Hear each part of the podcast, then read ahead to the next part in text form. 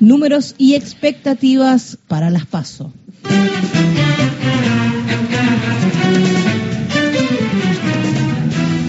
Las encuestas, eh, escuché seguramente de alguien, lo escribí alguna vez y soy bastante convencido. Hablo, siempre hablo en términos genéricos, en promedio, en mayorías y demás. Las encuestas son una religión que entre los dirigentes políticos no tiene ateos. O sea, no tiene ateos. O sea, todos, o sea, los que aborrecen las encuestas, los que no aborrecen, los que las encargan, los que las dibujan, las creen. A veces creen en las que dibujan. ¿Cómo pueden creer en las que dibujan? No sé.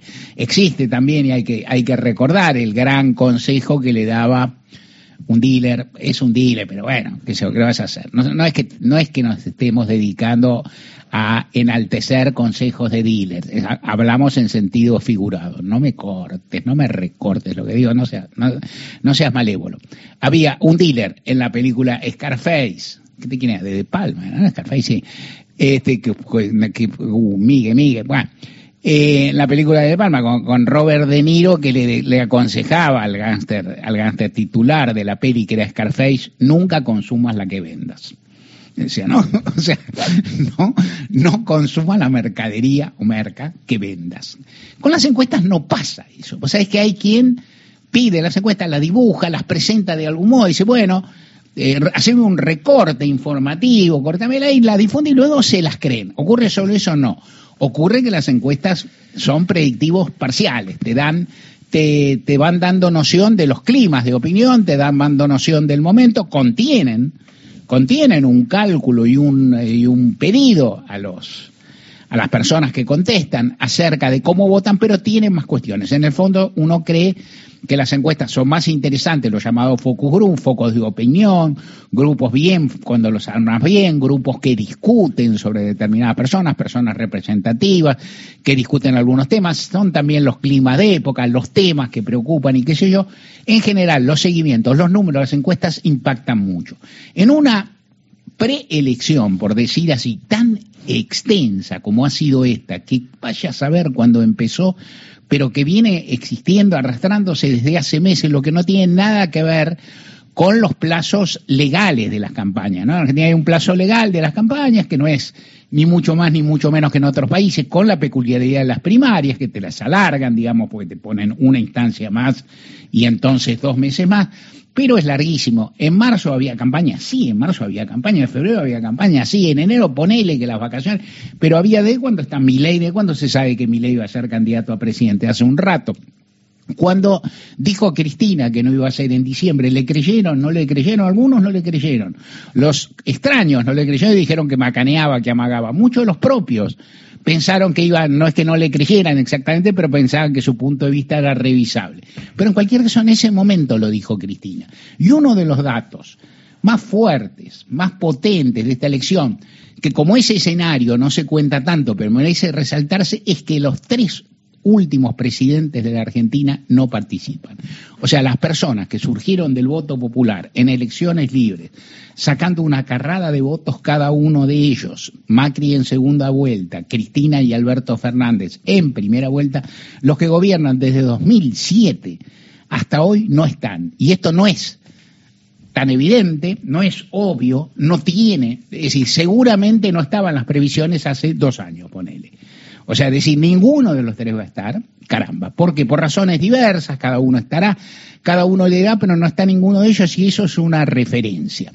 A partir de ahí, cuando entonces se, se diluye en el, en el espejo retrovisor el momento en que Macri se bajó. También se diluye aquel en que Alberto Fernández dijo que no se iba a proponer, pero está más claro que hace bastantes meses que Alberto Fernández no tenía pinta de buen candidato. O sea, no era aceptado ni en su propia fuerza, ni era mirado como un, eh, ¿cómo decir?, como un potencial ganador de las elecciones de este año. O sea, los tres, tres candidatos muy importantes dejaron de estar, y esto es una señal acerca de la valoración de los últimos gobiernos. Por lo menos de los últimos ocho años o un poquito más. O sea, lo que incluye un gobierno Juntos por el Cambio y un gobierno peronista solo para empezar. Y es una referencia.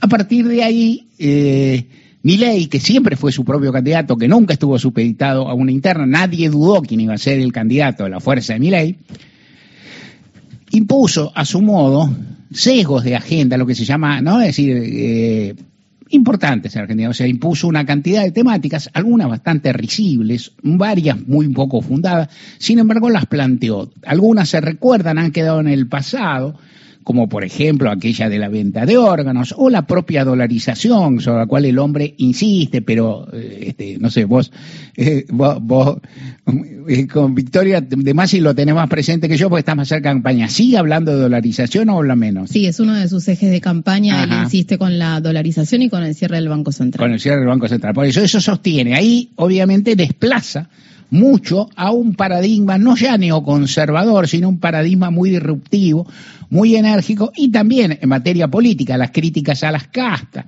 los planteos, las hipótesis que tendrían, cómo haría para gobernar un candidato que no tiene, que en este momento casi no tiene diputado, cómo lo haría, y hay una, una sombra de, uso de la fuerza, de represión, disolución del Congreso, en fin, una agenda muy corrida a un plano muy disruptivo, y ahí estuvo mi ley y, y, fue eh, influyó sobre lo demás. En Juntos por el Cambio, inclusive empezaron a temer que le succionara votos por derecha, lo cual es altamente posible, digamos, en este momento, en el escenario político, si uno mira bien, hay tres partidos que parece que van a sacar alguna cantidad de votos más de dos dígitos, ¿no? Es decir, son los que he mencionado.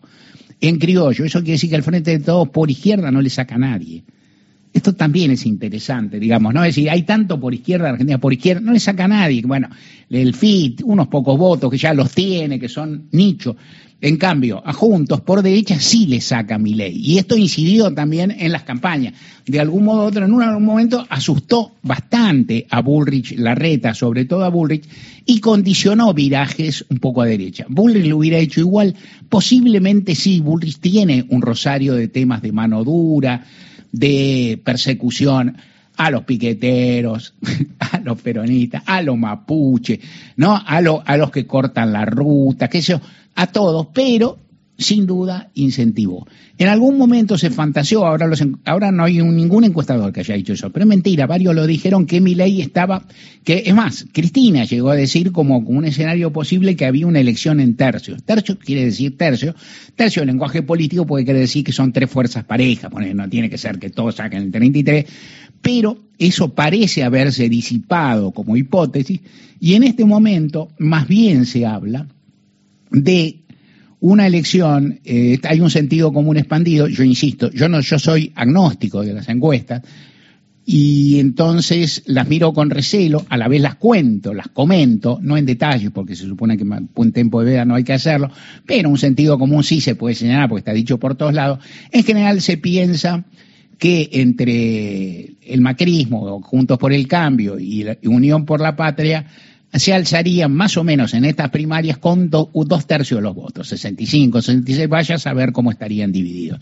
Y que Milei estaría rondando, rajuñando el 20% entre 15 y 20. Menos que antes, menos que antes. ¿Cuánto es para un tercero? Una enormidad, una enormidad. Es decir, Domingo Cavallo fue candidato en el auge de su carrera en el 99, cuando todavía había convertibilidad, cuando todavía había estabilidad, uno a uno, ocho años sin inflación, y qué sé yo, y sacó, no llegó al once. Hizo buena elección. Estaban Caballo, eh, perdón, estaban Dualde y De la Rúa ganándole, por cierto, pues hizo buena elección. Sergio Massa hizo una gran elección en 2015, elección que inclusive impactó en el resultado general porque sin duda le restó votos al frente de todos y a Daniel Scioli, básicamente, y fijó un paradigma, y Sergio Massa sacó más del 21%, un poquito más. Sergio Massa en fórmula con Sáenz, una fórmula propia, un desgajamiento que venía de éxitos anteriores, gran elección, caso único. Y uno entiende que un peronista con arraigo en la provincia de Buenos Aires, con eh, aliados partidarios en muchas provincias, tenga chances que acá no hay. Entonces, a uno le parece, a mí me sigue pareciendo que un 15% sería una enormidad para mi ley. Reconozco, entonces, en este es el punto en que te cuento lo que piensan otros y te digo lo que opino yo, y lo que opino yo no vale mucho más que lo que piensan otros. Te comento nomás para no ser este, tan chanta de contarte solo los números que no reflejan mi parecer, pero tampoco tan arrogante de pensar que tengo una bola, de, mi bola de cristal anda mal. Vos sabés que se empaña en invierno. No sé por qué. Si alguien conoce en este vasto, en sobre todo alguien en la zona metropolitana, porque no tengo tiempo para mandarla más allá, pero aún más lejos, y las uso para, para selección, no tuve alguien que repare bien, ¿viste eso? Es, esos electricistas de Rioba que arreglan bien que me llame. Entonces, frente a este escenario y estos numeritos, ¿qué imaginan? Yo creo que en este momento, tal vez en las, en las dos tiendas, Juntos por el Cambio imaginan salir primeros, en, de ese de ese dos tercios sacar un numerito algo superior a los rivales y a la vez hay una hay una una tendencia una en Juntos por el Cambio y sin duda en Unión por la Patria, aunque no se pueda decir en voz alta, porque no se puede decir, en el sentido de que su, en Unión por la Patria no les caería mal, eh, como a Boca en algún clásico contra River, un empate. O sea, festejarían un empate. ¿Te acordás alguna vez que Pasarela se enojó, no, Gustavo? Porque, porque Boca festejó un empate. Pero Boca festejó un empate porque le íbamos ganando 2 a 0. Entonces, claro, si te van ganando 2 a 0 y empatás, festejás. Si vos venís de atrás, como viene Unión por la Patria, y todavía hay para disputar, tal vez también un empate no es mal resultado. Vos no lo podés decir a gritos, menos en la previa, pero ahí está. La interna, eh, Patricia Bullich, eh, la reta lo comentaba fuera, fuera de aire, para mí es muy novedosa en el escenario político argentino, no tiene precedentes. Una interna tan pareja, donde en definitiva gane un candidato, gana un candidato y queda un candidato junto por el cambio. Eso no es extraño, junto por el cambio. Lo que es extraño es que se caiga un candidato tan importante. Esto no pasó.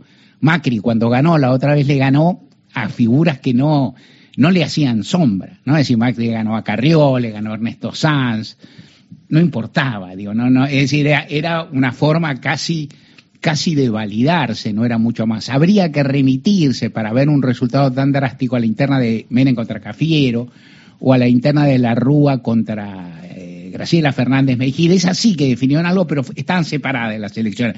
Pero eso se parece un poco. Esto no se parece. Acá se va un candidato opositor sumado a Macri, que es muy importante, que va a perder el domingo. Eso es muy importante. Y a partir de ahí empiezan en el, plano, volviendo al frente de todos, ¿qué es lo que eh, plantean sobre todo cerca de Sergio Massa? que es necesario que Massa salga primero en el conteo individual de los votos, o sea, que el candidato más votado. Es bastante posible que salga, según las profecías, pero entonces eso lleva a decir, bueno, eso es lo más importante y eso lleva a decir, en la interna no voten a Grabois, voten a Massa derecho, porque esto favorece. Es un buen argumento, uno puede acordar o no acordar. Mi visión es que mucho más importante, y por supuesto es también opinión minoritaria, subrayo, mi visión es que es más importante ver cómo sale la sumatoria del frente de todos versus la sumatoria junto por el cambio. O sea, si a mí en criollo de ese tercio me dicen, bueno, Massa saca el 33% y juntos contra uno de Grabois pone el 34 y juntos saca el 38, no es buen resultado. En cambio, si me dicen Massa saca el 30, Grabois el 5 y juntos saca el 32, es buen resultado, pues yo creo que aparte Massa tendrá capacidad y fuerza gravitatoria, si gana la interna, que todo parece sugerirlo, como para sugerir eso. Estoy diciendo algo de cómo votar jamás, no lo diré nunca. En la Argentina, Victoria debe saber más que yo y si no va a poder mirar. En Argentina en general los periodistas no decimos a quién vamos a votar. Ahora todo está muy relajado, ¿viste? Está muy relajado en un mal sentido, está muy excitado, al revés. Hay mucha bronca, mucha identificación, mucha segmentación y si no se dice, se deja entrever, digo, ya se sabe por lo menos en qué banda vota cada uno. Históricamente en general no se ha dicho y quien siempre se ha diferenciado en ese sentido y siempre es entretenido y ha manifestado ese, como a veces se manifiestan los medios en Estados Unidos, que lo hacen, a veces los medios, no sea los periodistas, ¿no? El New York Times dice, vamos a estar con este, vamos a estar con aquel. Es Horacio Berbisky, pero a título personal, Horacio Berbisky, por lo menos que yo recuerde, desde el año 99, desde que fue la interna de esta, de la, de la alianza, Horacio Berbisky dice el día de la votación a quién va a votar. Yo soy partidario de no decir, aunque cualquiera puede imaginar a quién no votaría, y digamos así, el espectro en el que estoy, pero soy partidario de no decirlo. Son posiciones, son lecturas, por supuesto, se admite cualquier otra. Va a haber eh, cuánta gente va a haber crucial, cuánta gente, cuánta gente va a haber el nivel de presentismo. Hasta ahora ha sido bajo comparado con elecciones anteriores. Eh, con quiero decir, las elecciones provinciales, comparado con las elecciones eh, provinciales homólogas, o sea, la de 2019, ahora habrá que ver, es importante que vote gente, no solo porque esto puede cambiar el escenario, sino porque esto acrecienta la legitimidad. ¿Cómo está el clima? Lo iremos.